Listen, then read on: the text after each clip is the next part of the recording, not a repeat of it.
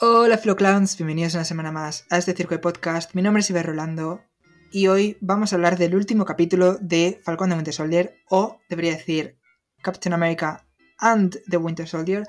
Una vez más, como todas estas semanas cuento con mi hermano, hoy ya nos despedimos hasta Loki. Bueno, aún así suscribíos para recibir los de Loki en junio, que no se os olvide. Y bueno, en lugar de hablar del capítulo parte por parte, vamos a analizar la serie en sí, toda la serie como conjunto y cómo puede afectar al UCM en sí. Así que bueno, vamos a ello, sin más dilación, Sending the Clowns.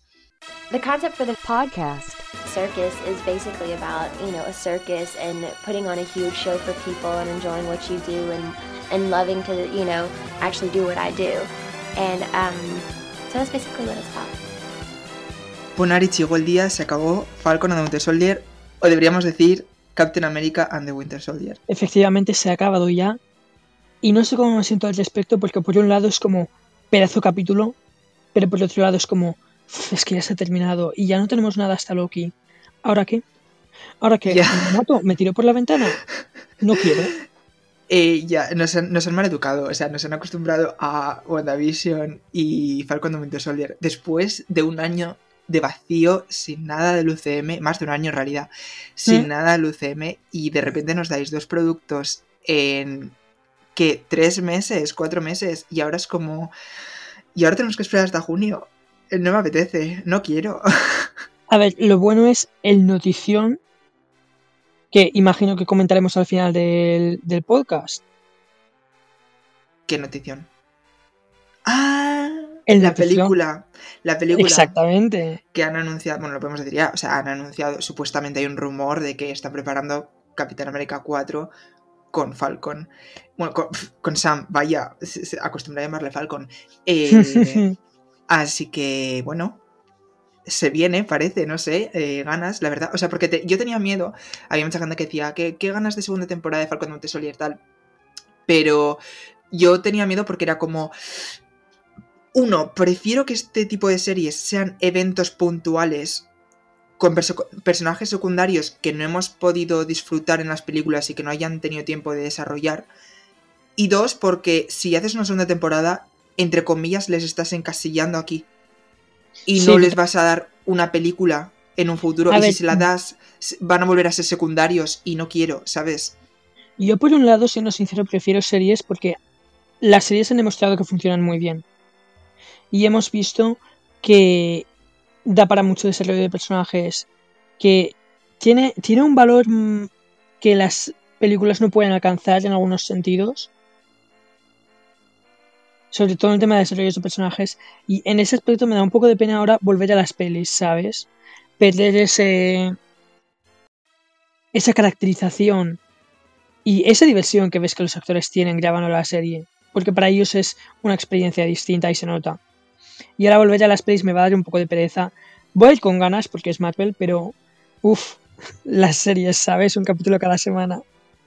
Yo estoy completamente de acuerdo contigo porque el tener eso, eh, el UCM una vez por semana es como, ¡uh! ¡Viva! Y por otro, el decir, el desarrollo de personajes, porque como comentamos cuando estábamos hablando, no solamente de WandaVision, sino que lo comentamos cuando en el, en el podcast en el que hablamos del, del anuncio de la fase 4, aquella que hizo Feige eh, en el Inversos Day o algo así, Investors Day de, de Marvel, o sea, de Disney. sí, hace, Y comentamos- tiempo. Sí, y comentamos en plan, a mí me dan una serie de cualquier Vengador yendo de compras al Mercadona y yo compro, porque Sí, es, e- es desarrollo y es verles en su día a día y es ver un poco más el, el lado mundano diario de ellos, ¿no? No sé, a mí me hubiera gustado entre Vengadores 1 y Vengadores 2 ver a los Vengadores en la torre, hanging out, en plan disfrutando de la vida, pasándoselo bien, como esa mini escena en la, en la que están de coña con el Mjolnir, ¿no? En plan, tío, me exacto. hubiera gustado. Y las series nos ofrecen eso. Sí que es verdad que es como tengo ganas de las películas porque es- son como el evento. son- no, la, no la acción, porque a mí la acción, entre comillas, me da algo igual. No soy de los que dicen, no, esta serie o este capítulo, esta película no ha tenido acción. Quiero desarrollo de personajes. O sea, la gracia del UCM, todo lo que han hecho, han llegado hasta este punto gracias al desarrollo. A todos nos importaba la psicología de, Tony, la, eh, la forma de ser de Steve. mm, que, mueve a Thor, eh, ese tipo de cosas que les hace a cada uno característicos de ser, de portar su manto, de ser su identidad como superhéroes, ¿no? Y ha sido interesante en las películas y tengo ganas de ver más de eso. Pero en la serie Ah, sí que es verdad sí, que, lo vemos más de ello. Sobre todo de otros personajes. Sí, estoy de acuerdo, pero con lo de la acción me refería eh, más al hecho de que el UCM tiene acción muy buena. Claro. Está por todo muy ejemplo, bien hecho. Por ejemplo, algo que echo de menos en la serie es. Eh, no lo echaba de menos en WandaVision porque era más, entre comillas, serie de televisión. Estaba hecha para ello, era el, el plan que tenían con ella. Pero sí que lo he notado con Falcon Winter Soldier que ha sido un poco más cinematográfica. Y es el hecho de estar sentado en una butaca disfrutando de la película. Ah, En sí, el cine, rodeado de personas, porque encima, cuando est- estamos grabando este domingo, justo ya hace dos años del estreno de Endgame, fue la mejor experiencia que he vivido yo nunca en un cine. Y, por ejemplo, en la escena en la que eh, Falco, bueno, Sam, ya como Captain America, entra al edificio, lanza el escudo, rompe la ventana y luego entra él y vemos el traje por primera vez. Eso en el cine hubiésemos gritado todos y hubiésemos sí, aplaudido. sí, sí. Entonces, eh, y lo mismo con Wanda cuando vemos el traje, ¿no? No es lo mismo verlo en tu casa, encima yo que no tengo tele, que lo tengo que ver en un puto portátil, que verlo en un cine, en una pantalla gigante, rodeado de gente viendo la misma experiencia y que son igual de frikis que tú. Exactamente, es esa experiencia colectiva. Yo lo que viví con Endgame tengo claro que no lo voy a volver a vivir en mi vida. Y En va a ser uno de Vengadores los- 7, Exactamente. allá Y en por ahora- 2040. Es uno de los recuerdos que tengo en el cine que más valoro. Sí. Sí, es más, yo lo único, la única pega que le pongo a mi experiencia en Endgame es que no la viví contigo. Porque yo contigo, o sea, yo te enganché al UCM. No me Sí, acuerdo así- qué película fue, pero llevamos viendo todas las películas Fue antes, fue antes de desde- Ultron. Fue antes de Ultron Sí. porque yo me acuerdo que cuando salieron los anuncios de Ultron que se veía el escudo del capiroto, yo ahí ya estaba en el UCM. Sí, sí, sí. Y yo me acuerdo que fui. Íbamos a ir juntos a verla, pero tú tenías excursión de fin de semana o algo así con el colegio y no podías ir. Excursión fui fin yo- de semana. Sí, mítico, igual Briñas, una de estas, no sé. Y fui yo solo al cine a verla, a ver, a ver el estreno. Y a partir de ahí, después de esa, fuimos a todas juntos. Sí. Y Infinity War fue Infinity War, otra pieza de experiencia que dijimos en plan de. ¿Cómo se va a repetir esto? Y se repitió con Endgame, ¿no? A ver, nos esperábamos que probablemente con Endgame pues, se- fuese a ser similar. Pero bueno. Y sí que es verdad que me faltó eso, el no verla contigo, porque era como la culminación encima, ¿sabes? Después de tantos años. A mí lo que más me faltó fue que yo fuera la única persona que fue disfrazada al cine. Yo, yo fui- gente. Yo fui con la chaqueta esta de. que bueno, no es la oficial, me la compré en eBay. eh, de. de. del Quantum Realm. En plan. Sí, del, La que usan trajes. para viajar por el tiempo. Sí. Yo fui y con había mi muchísima gente de en el cine con ellas. Yo fui con mi pijama de Spiderman del traje de Homecoming, lo llevaba debajo de la ropa y cuando llegué al centro comercial me cambié en el baño, en plan, me quité la ropa y me quedé con el pijama y ya fui a la sala de cine. Y la única otra persona que vi fue una que llevaba una chaqueta roja y dije, pues igual va de Wanda, jamás lo sabremos. sí que es verdad que allí, allí es que se vive diferente en, en España. Igual en Madrid sí que se vive de manera más friki y tal, imagino que sí. También depende de la sesión a la que vayas y tal, pero... Y aún así es Hmm. un fenómeno, porque tú fuiste al estreno, mucha gente estaba allí contigo, o sea, eran frikis la Claro, gran sí, sí, mayoría. sí. Pero aquí en Londres es completamente diferente. Es. Encima fui a un cine del centro, no fui a un cine de otra zona de Londres, fui al centro, centro, en Leicester Square, que es donde se hacen las premiers y se hace todo. Y fui allí. Fui encima a la preview. Yo fui a la preview la noche anterior del jueves o el miércoles, porque creo que se estrenaba un jueves y yo fui el miércoles, no me acuerdo cómo fue. Y había un montón de cola, había un montón de gente. Bueno, encima era preview, pero era Infinity War Plus Endgame, eran seis horas seguidas de, de película. Y estaba petadísimo, que ahora estoy pensando, me está viniendo la imagen, la escena de dentro de las, del cine, porque habían, eran varias sesiones, est- estaban en diferentes salas, estaba IMAX, eh, la Superscreen y otras muchas, yo fui a la Superscreen, y, y eran un montón de salas, y estaba todo el cine literalmente lleno, las, las paredes que son pantallas LED eh, eran con imágenes de los Vengadores, había un cartel gigante que ponía Hostia, ¿qué Avengers dices? Endgame, que me saqué una foto ahí, le pedí a uno que me sacara una foto, eh, y era brutal, era brutal. Y ahora lo estoy pensando y me está dando ansiedad de decir, madre mía, el virus, el COVID. Porque es que estaba petadísimo, había cola para entrar. Que yo me acuerdo que estaba afuera, te mandé audio y te dije, Buah, Aritz, hay gente disfrazada, hay gente que lleva la chaqueta como yo. Porque me daba cosas ir con la chaqueta porque era como, igual soy el único friki que va con la chaqueta. Y había un montón de gente y había uno que iba directamente disfrazado de Ant-Man. eh, bueno, bueno, es que fue una pasada, fue una pasada. A ver, yo es que es un recuerdo que no voy a, no voy a olvidarlo en mi vida. Ya, ya. Y eso que dice, si hubiéramos, si hubiera sido ver el traje de Sam en el cine, habría sido una experiencia muy similar. No habría sido lo mismo porque no es el mismo nivel de epicidad ni es algo que hayamos estado esperando Claro. toda nuestra vida como con Endgame, pero no deja de ser algo que llevábamos esperando bastante tiempo. Claro, es más, hay un montón de vídeos en YouTube, probablemente todos los que nos estén escuchando ahora los hayan visto, alguno al menos, de reacciones del público, de la audiencia durante el estreno de Endgame. Y me acuerdo que los primeros que empezaron a salir por Twitter y así, la gente decía, ya me jodería ir al cine y ver a toda la gente gritando y levantándose de pie, no sé qué. Y es como, a ver, es que es una experiencia única, ¿vale? Los que hemos Es ido que eso es parte, es parte de la experiencia de Claro, ver la los- peli. Claro, y los que hemos ido al estreno somos los frikis que llevamos algunos desde el principio viendo el UCM, otros desde mitad, lo que sea, pero llevamos años, más o menos estamos enganchadísimos. Y aunque no sea igual con todas y cada una de las películas, pero algunos, si su personaje favorito es Steve o Tony o Natasha o lo que sea, y estás allí y lo estás viviendo y estás viendo a todo el mundo eh, viviendo esa experiencia, la vives tú también. Y te levantas y aplaudes y gritas y chillas. Sí, Claro. evidentemente, al- yo vivir algo así en otra película random, pues ni puta gracia, porque yo quiero ir a una película y meterme. O sea, por ejemplo, Jojo Rabbit, cuando fui a verla, la gente lloró en la escena de, Sc- de Scarlett Johansson, no vamos a hacer spoiler, pero en Mm. ese momento, o las risas, en todo momento, cuando vivir una experiencia colectiva en un cine mola muchísimo, porque te hace vivir una experiencia más profunda con la película.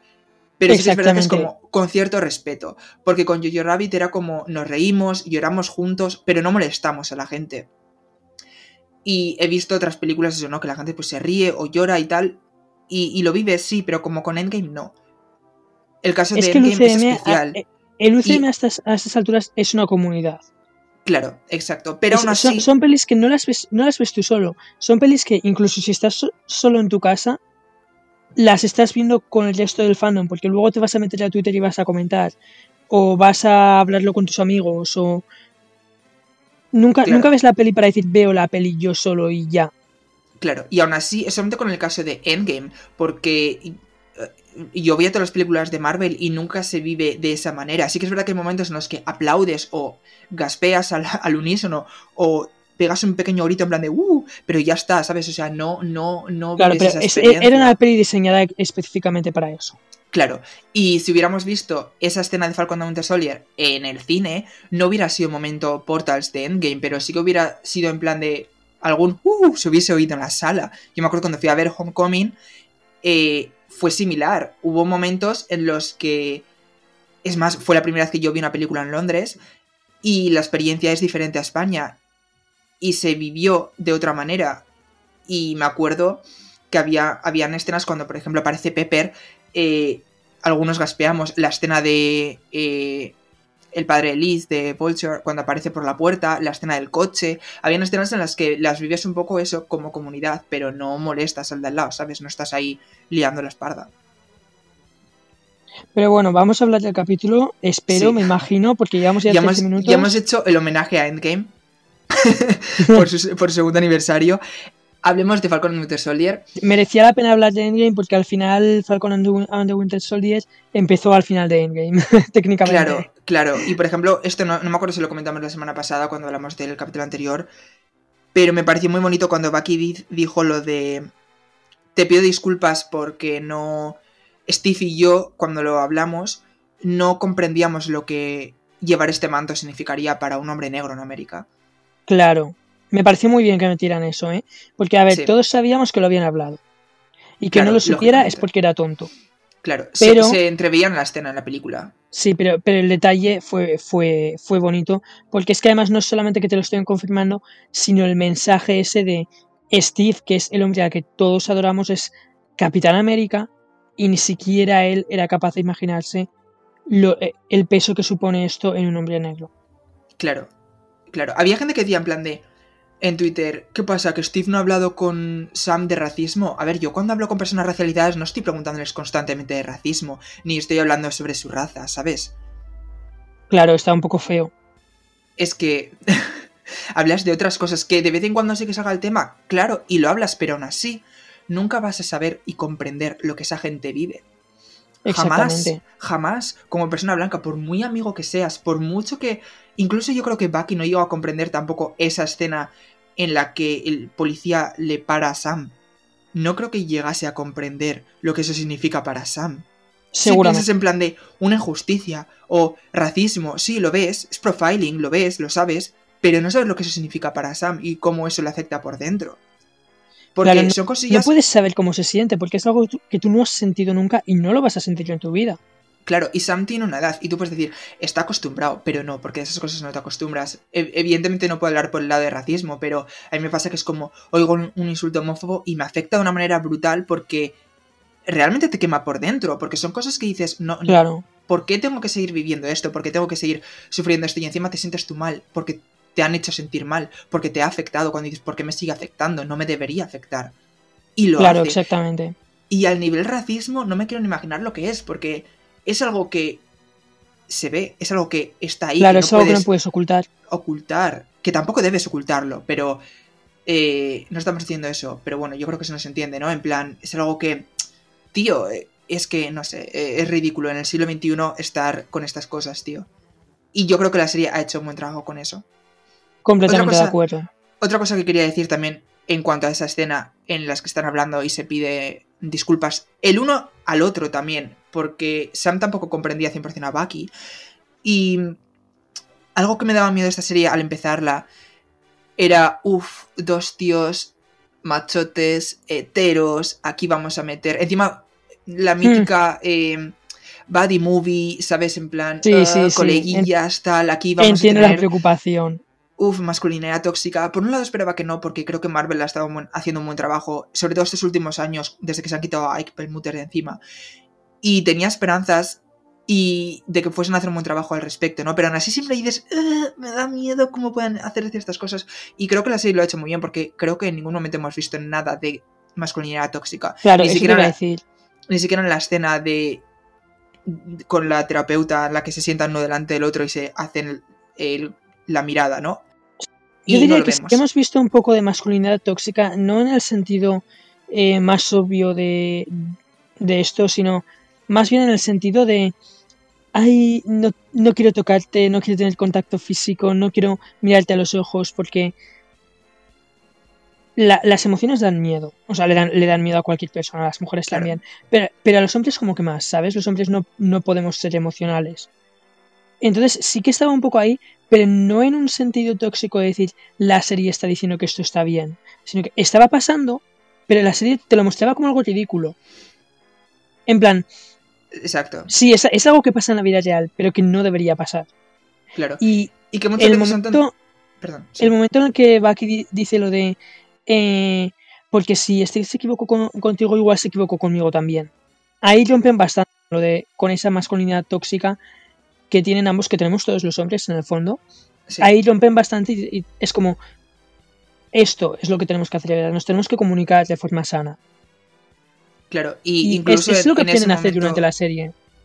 Sí, incluso en ese momento de la mirada es como... Son tonterías porque, evidentemente, como tú has dicho, todos los hombres tenemos toxi- eh, masculinidad tóxica y unos más que otros, ¿no? Lo, ten- lo tienen más arraigado o menos arraigado, pero ahí está. Y yo creo que está muy guay en esa escena porque a pesar de que todos tengamos arraigado, cuando estás con un amigo y tienes cierta libertad y no sientes esa presión de masculinidad, te parece más absurda y tal, es como vives un poco más el sentimiento, ¿sabes? O sea, incluso cual- el mayor heterazo generalmente con su amigo más heterazo, en plan, y son los dos entre iguales y saben que no hay ningún tipo de eh, rivalidad de a ver quién es el más macho alfa, hacen esas tonterías también, porque al final todos somos humanos y todos tenemos sentimientos. Que luego van a hacer la coña de hashtag no homo, probablemente, pero esa tontería de, vale, pues a ver quién mm, aguanta más la mirada, ¿sabes? O sea, es algo completamente normal en cualquiera, yo creo, y me pareció bastante guay. Hmm. Porque ¿quién no ha visto a dos heterazos en el instituto y, y- pensar en plan de, luego me insultáis a mí cuando a los que estáis haciendo la cosa más gay que he visto en mi vida sois vosotros, haciendo esta gilipollez, ¿sabes? O sea, Totalmente. o sea, pero, Pero bueno, bueno, en fin. La. El, el capítulo. el capítulo. La acción de la primera que media hora me parece brutal. En todo momento. La acción de toda la serie ha sido brutal, pero sobre Sí. todo la de este capítulo. Sí. Eh, por cierto, el UCM siempre, siempre, siempre suele hacer las escenas de acción eh, a plena luz del día. Es raro que sea por la noche. Y alguna hay, ¿no? En Far From Home o tal, pero generalmente suelen ser por el día. Es algo que yo agradezco porque ves las cosas mucho mejor. Y no te meten mucha oscuridad para tapar defectos en plan de, oh, el cable o eh, podemos disimular un poco los efectos, el CGI y tal. En el UCM dicen, no, si, si canta un huevo, canta un huevo. Pero aquí vamos a plena luz del día. Es algo que admiro de ellos, la verdad. Y, y este capítulo está hecho por la noche. Pero... Sí, yo, yo tengo que admitir que ha habido igual alguna. Estaban haciendo muchos cortes entre planos y ha habido igual alguna escena de, de pelea en la que no me he dado cuenta de qué estaba pasando. Igual es cosa mía. Ay, yo no, yo no he notado, yo personalmente, ¿eh? No sí, sí, nada. que puede ser cosa mía perfectamente. Yo sí que noté planos cortos, por ejemplo, en la escena del camión, en el segundo, capi- segundo capítulo, sí. Que normal, porque eh, es una escena muy complicada de rodar. Es más, rodaron en, en realidad con dobles en camiones de verdad, conduciendo de verdad, y luego, evidentemente, pues con temas CGI y tal. Aparte, y luego con cromas, y luego con los actores. Entonces, entiendo que eh, sea difícil de coordinar y tengas que meter co- planos cortos y tal. Pero aquí yo no lo he notado. Lo que me refería con, est- con esto del tema de la noche y tal es que la iluminación me parece brutal y me parece flipante porque a pesar de que sea de noche, hay Sí. una iluminación muy guay, muy bien hecha, muy trabajada. No soy experto en iluminación, pero me parece muy guay porque ves con claridad.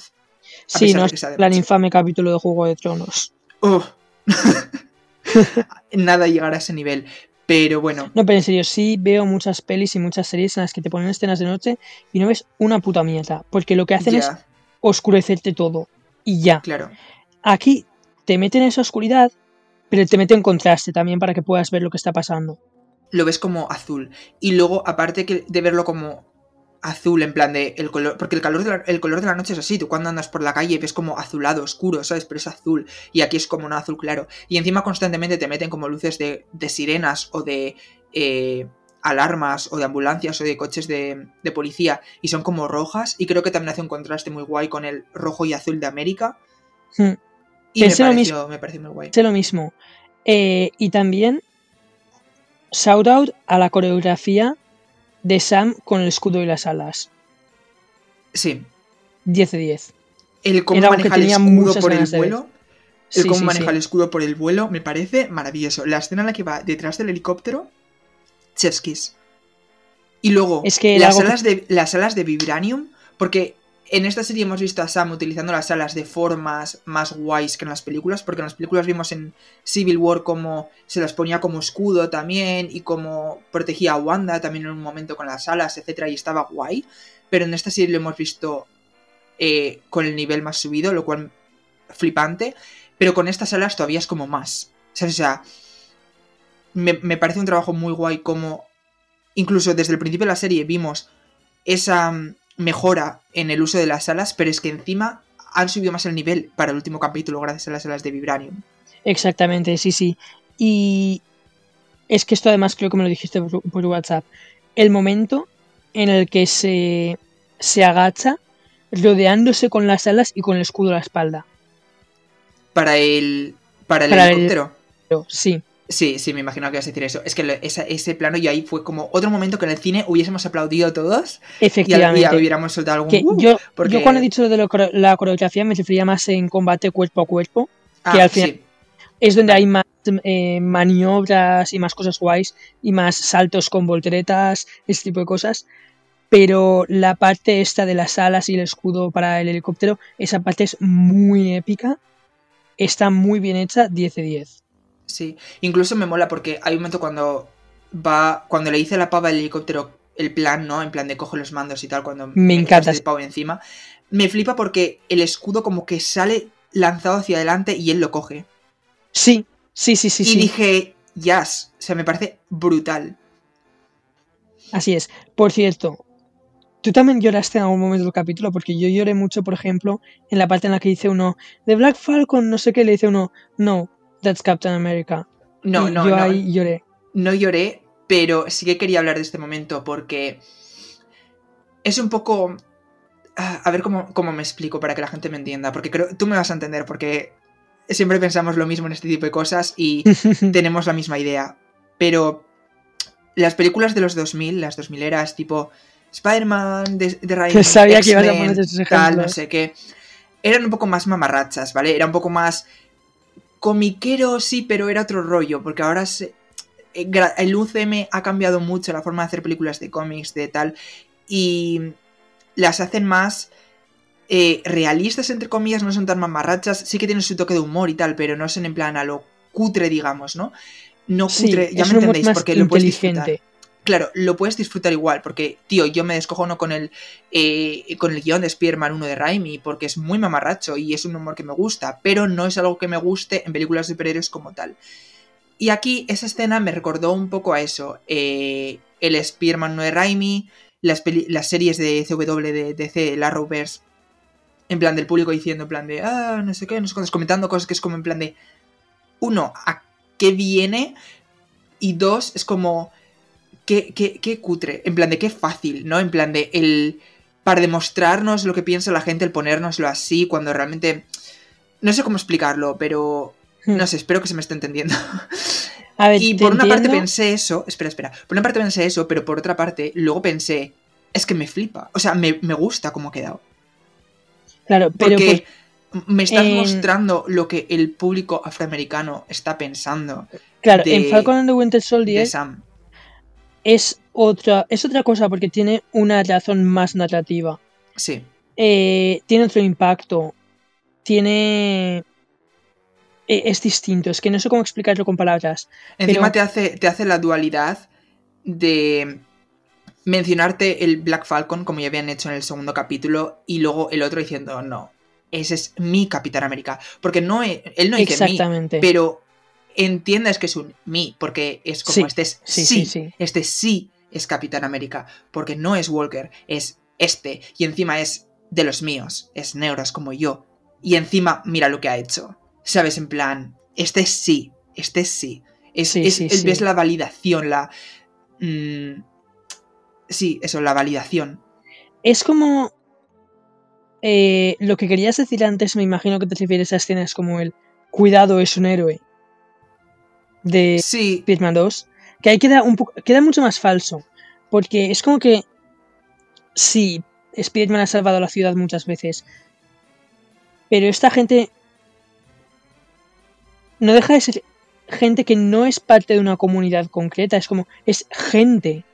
Es gente en general aceptando a Spider-Man porque sí.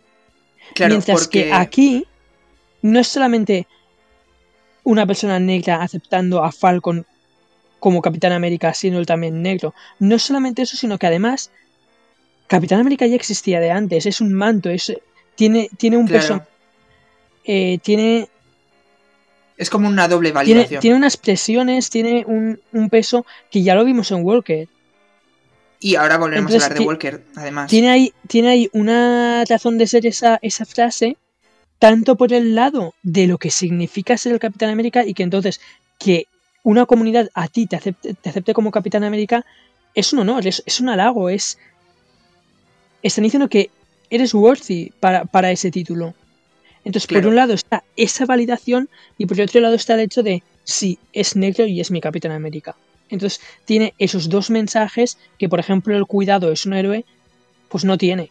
No tiene Claro. ninguno de esos dos eh, pesos emocionales. Claro, lo que, lo que me refería un poco también era que la- las películas antiguas, un poco anti- antiguas, madre mía, estamos hablando de los 2000, somos aquí ancianos, somos Matusalén, pero sí, antiguas, madre mía, ya 25 años, pero... es que han sea, envejecido muy mal algunas. 2021, perdón, eh, 21 años. Eh, pero sí, esas películas no se ganaban esos momentos, porque entiendo que lo que ellos querían hacer con ellos como...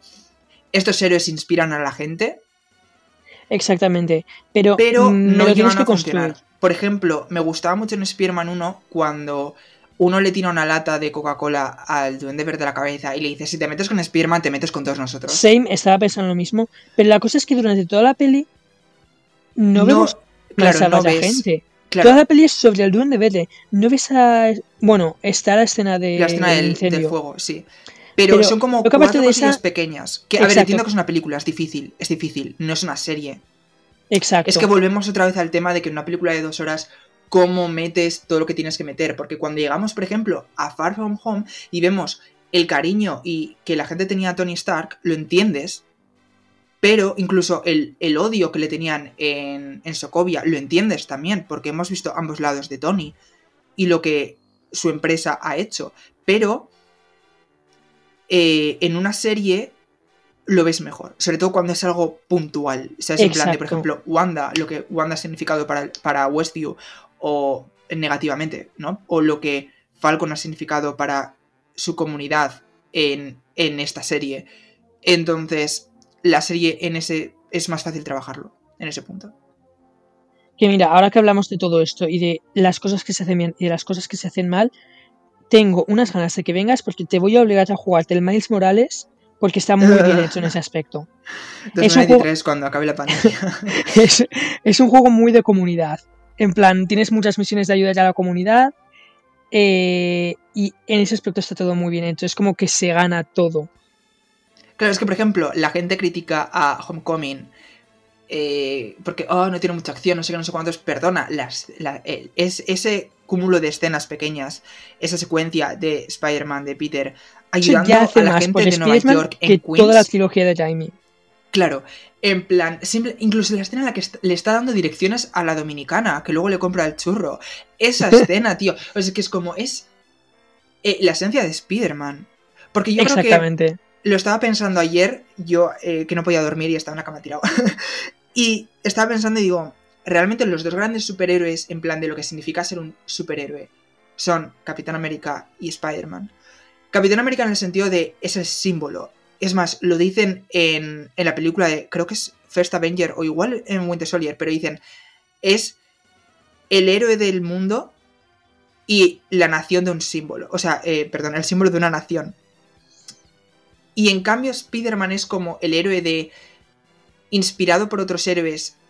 Es el no tengo la capacidad de ser Capitán América o, o Iron Man, pero voy a hacer lo que yo tengo que hacer y voy a salvar al Little Guy, que es un poco lo que hacen en Homecoming.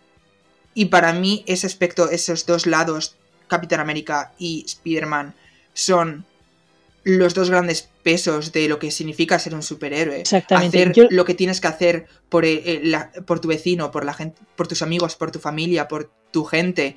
O si puedes hacerlo en plan de a lo grande, ¿sabes? Y inspirar a la gente y que otra gente, porque como dicen en Spider-Verse, en Into Spider-Verse, en la, en la de Sony, que dicen, cualquiera puede estar debajo de la máscara, cualquiera puede ser Spider-Man. Hmm. Y también cualquiera puede ser el Capitán América, no te hace falta tener el escudo de Vibranium, simplemente tienes que quererlo y decir, voy a serlo y voy a representar estos ideales, este manto. Un poco Carly lo era antes de perder un poco la cabeza, ¿no? Exactamente. Y yo creo en ese aspecto que es un poco como el Capitán América es la teoría y Spider-Man es la práctica. Exacto. Porque el Capitán. América es. El Capitán América es tomar las decisiones difíciles y hacer lo correcto siempre. Y parece que a él no le cuesta nada. Mientras que Spider-Man es cagarla, pero seguir intentándolo una y otra vez porque sabes que es lo correcto. Y ves Claro. su, su dolor y su esfuerzo. Y él lo sigue intentando. Claro.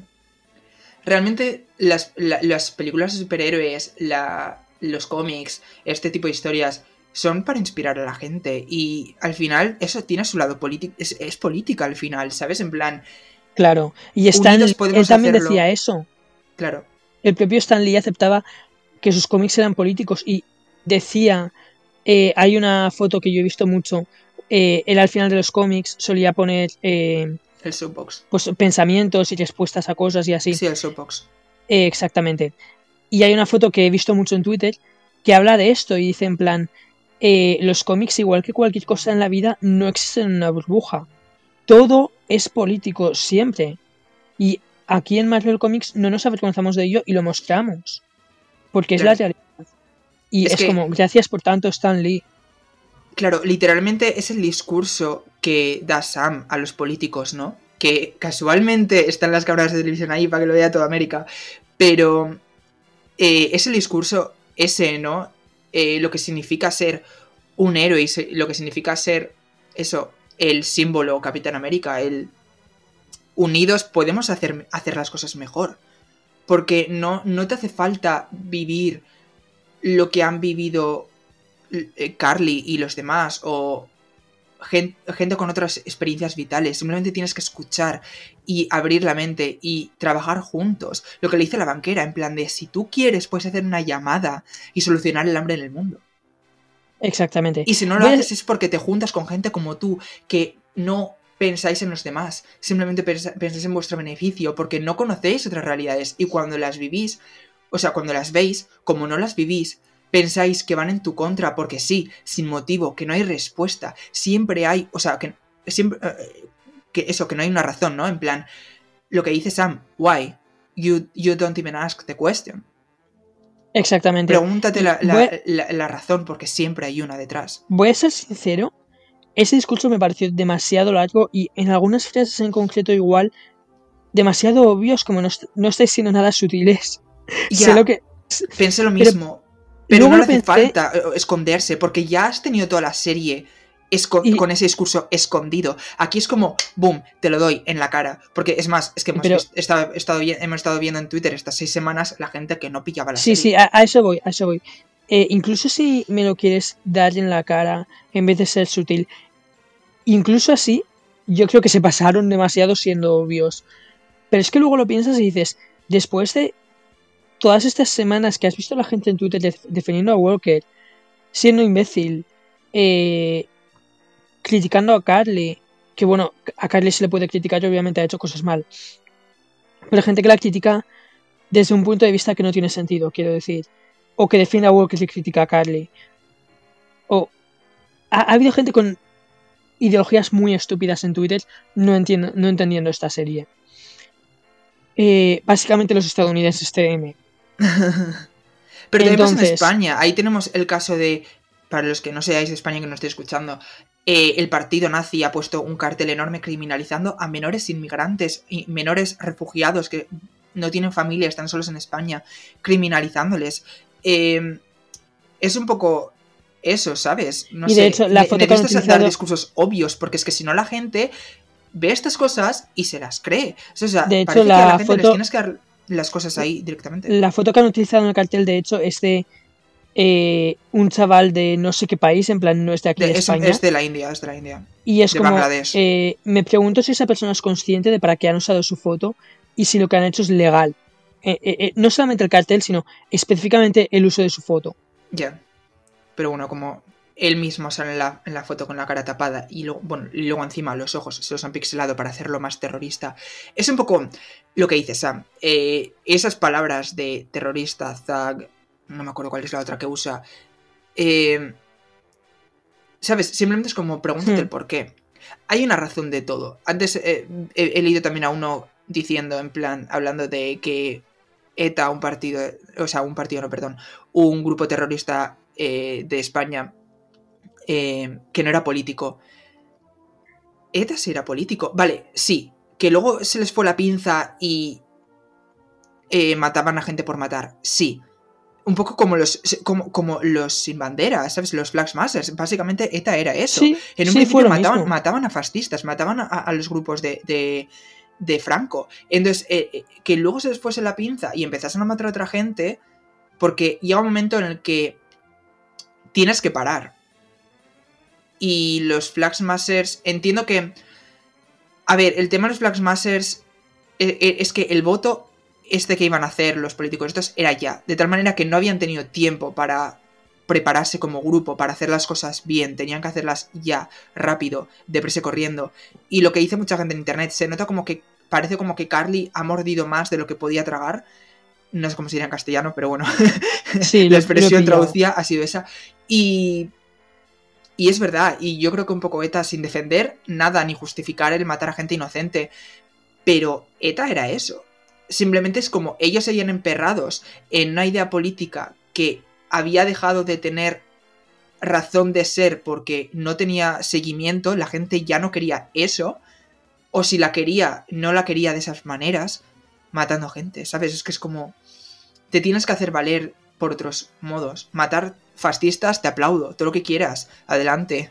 You Cocker, pero en plan, matar gente inocente no, tío. Exactamente. Eh, pero lo dicho, mucha gente no, no entendió nada de lo que había pasado ahí. Eh, y eso, la, gente que define a Walker es como, bueno, sí, al final se redime un poco, ¿no? A medias, ya veremos lo que pasa con él. Pero no deja de ser un imbécil. Yo no creo que se haya redimido como... A ver, a ver, es que esto He dicho un poco, he dicho un poco. Sí, porque, a ver, yo el capítulo en sí, bueno, no hemos hablado de nuestras ideas iniciales y tal, como hacemos siempre, pero mi idea del capítulo es que yo pensaba que eh, Walker iba a ser una, un impedimento más para ellos, que iban a tener que luchar contra Walker. Y no ha sido necesario, porque el propio Walker tenía dos, decisiones que tomar y tomó la buena. Al igual que cuando mató al Flaxmaster, decíamos, tenías dos, dos, opciones que tomar, tenías que tomar una decisión y has tomado la errónea. Y aquí tenía también dos opciones, matar a Carly y dejar morir a los otros, o salvar a los otros y dejar escapar a Carly. Y tomó la buena, por una vez en su vida. Ojo, tomar una decisión buena en tu vida no te hace ser buena persona. A ver si que por una vez te hayas dado cuenta, hayas visto el big picture y hayas ido a por él, no significa que seas buena persona. Luego, vemos que se inspira también. Un poco... Sigue. Me refiero a redimirse un poco en el sentido de que si esto hubiera pasado justo después de la muerte de Lemar, habría ido a por Carly. Pero en su momento tomó la decisión errónea eh, ha sufrido las consecuencias y ahora que ha llegado a una decisión en la que podía matar a la verdadera asesina de Lemar, recordemos, estuvo dispuesto a matar incluso a alguien que no era el verdadero asesino. Eso ya dice mucho de él. Y ahora tiene delante de él a la verdadera asesina. Y a pesar de ello la deja ir para salvar a la gente. A eso, a eso voy con redimirse. Que está en una situación similar a la que tuvo en el capítulo anterior, eh, ¿El anterior o el anterior era ese? No me acuerdo ya. El antepenúltimo, sí. El antepenúltimo eh, está en una situación muy similar, incluso para él más emocional, y esta vez toma la decisión correcta. E, en ese aspecto se, se redime. Pero eso no hace buena persona. No, no, claro que no. Es más, vemos como que se inspira un poco, digamos, por el discurso de Sam. Y no, no, es solamente inspiración, sino que realmente creo que es ahí cuando comprende, yo no soy el Capitán América, o sea, yo no puedo hacer eso. Eh, yo no lo he visto así, yo lo he visto como una presión sobre mis hombros, como algo que mantener. Cuando ahora llega este señor, Sam, y simplemente coge ese manto con total facilidad y simplemente sigue las mismas ideas. Hmm es algo que él no podía hacer. Y yo creo que es ahí cuando se da cuenta. Mm. Y yo creo que se da, cuenta también un poco de que con toda su. todo su deseo por vengar a Alemán y todo el cariño que le tenía porque eran mejores amigos. Y yo creo que ahí se da cuenta de que hubo cosas de Lemar que él no entendía. Porque él no estaba dispuesto a entender la vida de un hombre negro. Claro. Igual esto ya no era intencional y ha sido un poco mi lectura porque yo iba ya con, una, con un punto de vista muy político. No, pero puede ser también. Ni idea. Pero yo es lo que entiendo en esa escena. En sí es que, uff, esta serie tiene muchas lecturas posibles y yo querría hacer un revisionado de la serie completa. La verdad. Sí, pero en un futuro. Sí, no, no es para ya, o sea, no es la como. Claro, no, no, la pongo tampoco en mi top de mis favoritas de Marvel, o sea, creo que en, en Letterboxd la he puesto en el puesto 11 o algo así. Pero, o sea, está en un puesto alto, básicamente, o sea, las únicas que están a bajos niveles porque sí, o sea, porque son, entre comillas, malas, son eh, Thor 2 y el Increíble Hulk, todas las demás es como, a partir de ahí es como, sí, mejores o peores, pero todas son buenas, ¿sabes? En plan, evidentemente luego hay buenísimas, pero las que están por el medio, incluso en la parte de abajo, no es porque sean malas. Hmm. Y no, esta serie no es mala ni, de lejos. Y yo creo que está muy bien en prácticamente todos los niveles. Pues, eh, eh, he podido dudar por lo que están haciendo con los Flag Smashers y en sí no creo que haya sido la ejecución perfecta, pero estoy muy Era contento algo con cómo lo han complicado. hecho. Era algo complicado, sí, y porque encima como Sante tiene seis capítulos, tienes también a Walker, porque realmente el villano principal era el gobierno, como- el gobierno como tal, Walker, llámalo eh, el racismo sistémico, llámalo el sistema, ¿no? En plan, todo en sí. Ese era el villano de la serie. Claro, es lo que te dije ayer. O Porque sea, ni- ayer, la semana pasada. Eh, Walker no deja de ser. el sí, perro del gobierno, vaya. También es una víctima en el sentido de que no deja de ser una marioneta más del gobierno. Claro. Entonces, eso. No era Walker como tal, pero por una parte sí que era Walker. O sea, Walker era más villano que, los, que los básicamente. Y yo creo que en sí, una vez que hemos visto todo, cómo han englobado todo, yo creo que han hecho un buen trabajo.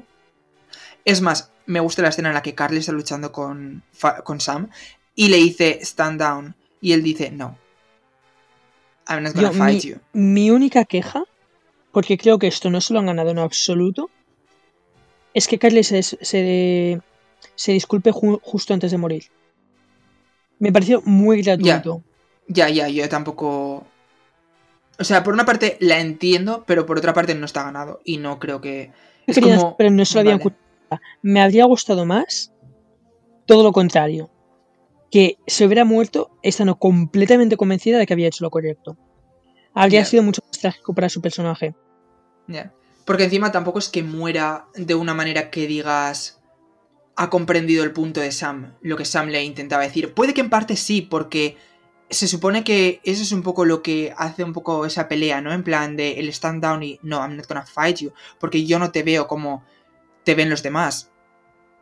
Y simplemente lo podemos hablar. Y puede que en ese momento tal, pero ella está dispuesta a matar a Sam. Estaba con la pistola y si no hubiera sido por eh, Sharon, le hubiese matado. Creo, igual no. Puta, pero todo parece indicar Sharon, que ¿eh? sí. Pero. Entonces, igual ese- esa, esa pelea i- e- intenta ser como esa eh, representación, ¿no? De esa idea. Pero. eh, sí que queda un poco vacío. No sé, no, no queda del todo claro que ella interprete esa pelea, esa negación de Sam por pelear de esa manera. No sé. Pero bueno, Claro.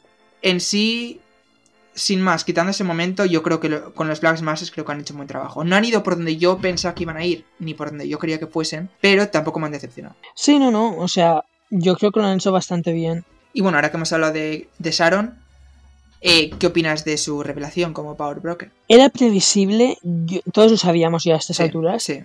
pero no creo que eso sea malo.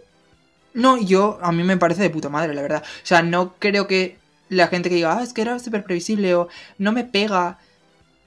A ver, sí, sí que pega y tiene todo el sentido del mundo. Lo que le han hecho a Sharon, vale, no hemos visto como tal desde el punto de vista de Sharon. Sharon ha tenido en esta serie, en esta serie de seis capítulos de una hora cada uno, en seis horas, que ha tenido 15 minutos de pantalla. Pero, como mucho. Pero ahí está. Y cuando ella cuenta lo que le han hecho, comprendes que lo que le han hecho es una puta y es una guarrada. Hombre, es que lo es.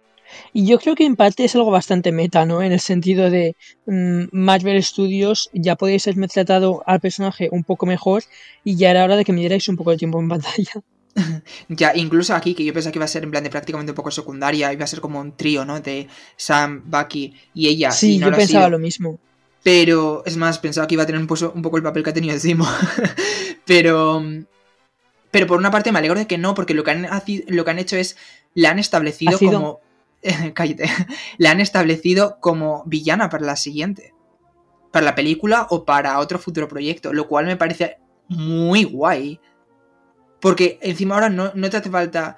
No tiene por qué estar ligada a la franquicia Capitán América como tal, sino que la puedes ligar a cualquier franquicia del UCM, porque es como un villano importante metida en el gobierno.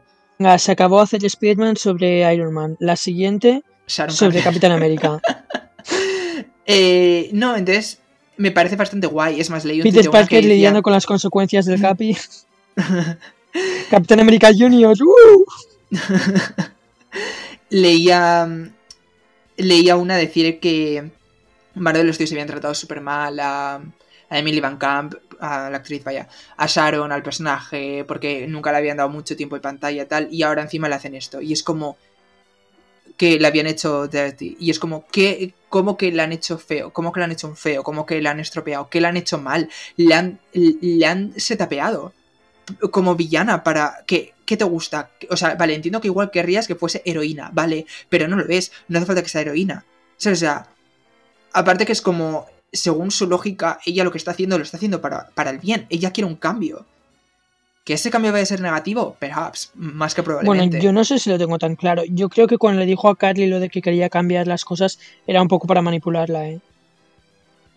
No sé, a ver, Yo tampoco, veo- yo veo tampoco persona- yo- mucho su psicología, pero... Yo veo ese personaje más cínico, en plan de mm, yo hice lo que era correcto, o lo que yo veía como correcto, y salí perdiendo, y a estas alturas estoy hasta los ovarios del gobierno, hasta los ovarios de todo, porque a mí nadie mm, me, na- nadie me ha tratado bien cuando yo he hecho lo que he podido por los demás. Y en lugar de yo he acabado mal. Entonces yo la veo un poco cínica en ese aspecto de decir a la mierda todo, yo ahora voy a hacer lo posible para tener yo poder. Y yo creo que ahí estaba manipulando a Carly y ya, en plan no creo que quiera un cambio. Ya, puede ser también. No sé, es que no hemos visto mucho de su psicología, entonces, pues bueno. Pero, vaya, no sé, a mí me ha gustado lo que han hecho con ella en la serie, cómo la han preparado para ese punto. Y estoy a bordo. O sea, dámelo. Hmm. Tengo ganas también de ver más de la condesa, la Val. No sé qué, de Fontaine. Alegría de Fontaine o algo así. tengo muchas ganas de ver de ella. Y tengo muchas ganas de ver Black Widow porque creo que de alguna manera u otra están conectadas. Están conectadas esa película y esta serie. Eh, yo voy a ser sincero, Black Widow, y- por favor, sacadla ya para que me la pueda quitar de encima. A ver, el último trailer que sacaron a mí me llamó mucho la atención y fue como en plan de, venga, va. O sea, porque no me, no me esperaba que me pudieran dar hype de una película que hemos visto ya tantos trailers y que también decías, ¿qué trailer nuevo nos van a dar? O sea, es en plan, ya hemos visto mucho. Pero, no sé, le dieron como otro toque a la película, no simplemente de espías, sino un toque más grounded de familia encontrada, que yo creo que los otros trailers no habían llegado a hacer. Em, con lo cual tengo ganas de ver de verlo, la verdad. Hmm. Yo lo que más ganas tengo es de Sanchi ahora mismo. Shang-Chi, Una vez, ya. obviamente tengo más ganas de No Way Home para ver qué cojones está pasando. Yo con No Way Home no voy a decir que tengo ganas. Por una parte sí, porque me encanta Spider-Man y me encanta Tom Holland como Spider-Man y todo lo que han hecho en esa franquicia, pero tengo miedo. tengo miedo. Así, sin más. Ya, lo entiendo. Shang-Chi tengo ganas, siempre le, he tenido ganas. Eh, en un principio cuando lo anunciaron no, porque el propio Kevin Feige dijo en plan de... Gracias al éxito de Black Panther hemos visto que podemos hacer películas raciales y que tengan eh, no solo éxito, sino que la gente se sienta inspirada por estas películas y ver el cariño que la gente les tiene y lo importante que son para esas comunidades. Entonces hemos decidido hacer Shang-Chi. Y yo me quedé como... A ver, entiendo que lo haces por esas razones, lo entiendo, pero por otras como el plan que tienes, realmente puedes meter aquí de repente un, un personaje un poco who que no conoce a nadie, que te ha sacado un poco la manga a última hora. A pesar de que toda la fase 4 imagino que no estaría realmente 100% establecida, ¿sabes? Porque ellos mismos dijeron que cuando, cuando habían hecho Infinity War y Endgame a la par no estaban pensando en la fase 4. Entonces como lo entiendo, pero eso, tenía como ese miedo.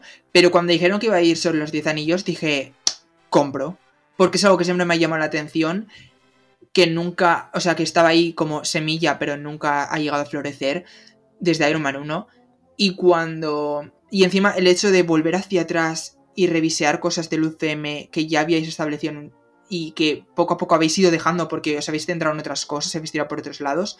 El volver hacia atrás para recoger esas cosas me parece fenomenal. Me Sí, parece hemos- que le da un toque más eh, redondo al UCM como tal, como universo. Porque al Sí, final es ya como hemos el visto pasado eso un siempre poco en vuelve. WandaVision. Claro. Y al final el pasado siempre vuelve realmente, ¿no? En la vida real. Y esto se supone que es la vida real, se supone que es un universo que estamos viendo como películas y como series. Entonces el hecho de que vuelva eh, los Diez Anillos, el mandarín, que vuelva eh, Abominación en She-Hulk, que puede que vuelva Justin Hammer, ojalá en Armor Wars. Gracias. Yo lo único que espero, lo único que espero es que sí que sigan revisitando el pasado, pero que lo hagan con cuidado. No quiero que hagan como en los cómics, que al final se llena todo de retcons y No, ya. eh, no quiero que se marquen un cómic de Spider-Man en el que se revela que Gwen Stacy tuvo sexo con Norman Osborn. No. No, No, no, me tiréis por esos caminos. Ya, ya, yo también tengo un poco miedo de eso porque al final están yendo a un modo full más fricazo que eh, eh, lo que han hecho hasta ahora. Yo creo que después de Endgame vieron, o sea, fue un fanservice total y fue súper comiquero. Y yo creo que dijeron en plan de, venga, a la gente le ha flipado, vamos más a full, porque el traje de, de Sam, por ejemplo, es 100% accurate a los cómics y a pesar de que hemos visto trajes en las películas que también son muy accurate y están muy bien, realmente tan así, y yo creo que no hemos visto ninguno. Ya, incluso el de ¿No? Spider-Man.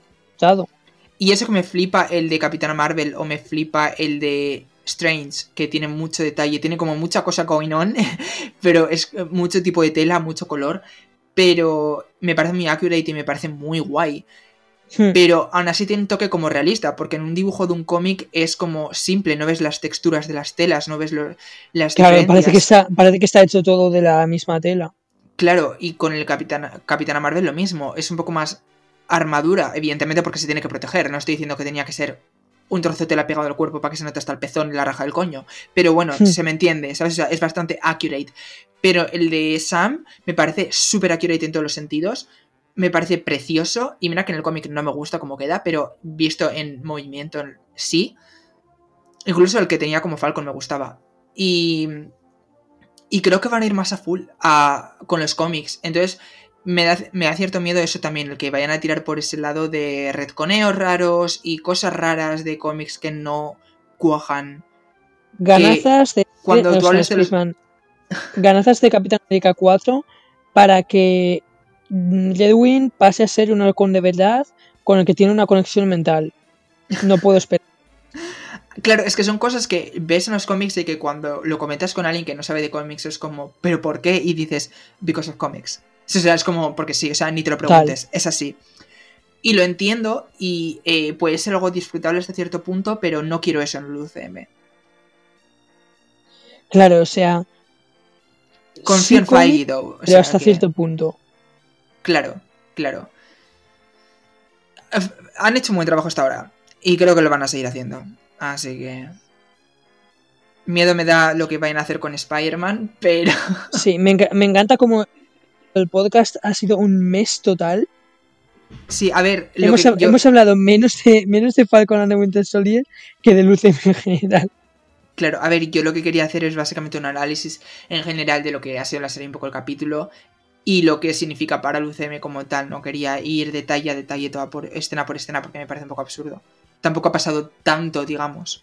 Entonces, eso, no sé, tengo. Tengo ganas. En sí, la serie en redondo completa mis dieces.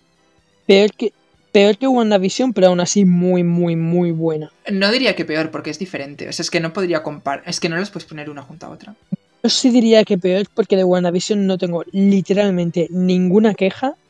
Y de Falcon the Winter Soldier, aunque sean pequeñas, tengo alguna por ahí, como lo que te decía de la muerte de Carly, es alguna cosilla hay. Entonces, eh, WandaVision fue perfecta, eh, Falcon and Winter Soldier ha sido casi perfecta. Yo es que de WandaVision sí que tengo alguna 9,9 de 10. Eh, yo de WandaVision sí que tengo alguna quejilla con el final. Pero bueno, en general, pues me gustó mucho y. Y me, me flipó y todo bien. Entonces, pues bueno, a pesar de eso, de que tenga alguna quejilla con el final, en general me gustó. Con lo cual, es más, la tengo puesta más arriba. Yo creo que la tengo puesta en el. Creo que la sexta o la séptima en el. En la lista de Letterbox. No sé. Pero bueno, eso. Yo solo y espero ganas que con Loki continúen esta racha. o con Loki, con Loki van a ir modo WandaVision, yo creo. Yo creo que con Loki va a ser tipo WandaVision. Sí, sí, sí, Teorías por que, todas espero que mantengan partes. esta racha de, de, de series de 10. Fijo. Es más, eh, She-Hulk tengo ganas también porque va a ser más rollo sitcom también, a pesar de que igual no vaya a tener tanta teoría y tanta cosa, pero tengo ganas de ella. Porque yo creo que vamos a tener como dos formas de series. Vamos a tener como la cinematográfica, entre comillas, que ha sido como Falcon and the Soldier, que probablemente vayan a ser Armor Wars o Secret Invasion. Y luego vamos a tener otras que son un poco más series, entre comillas, que van a ser pues tipo WandaVision, que va a ser como She-Hulk, que eh, eh, Miss Marvel o, ¿sabes? No sé. Hmm. Sea lo que sea lo que vayan a hacer, tengo muchas ganas. Sí, sí, sí. Yo ahora mismo con Lucía me da tope, la verdad. Y bueno, yo creo que hasta aquí, ¿no? hemos hablado de la serie. Sí, hemos nos estamos del empezando a repetir. Sí. Así que, bueno, la semana que viene yo vuelvo porque voy a hablar de los protegidos. Y luego supongo que si no te vuelvo a traer para antes, para algún otro tema puntual que se me ocurra hacer, Aritz, pues te volveremos a tener por aquí con Loki. Pues sí. Así que, bye. Bye.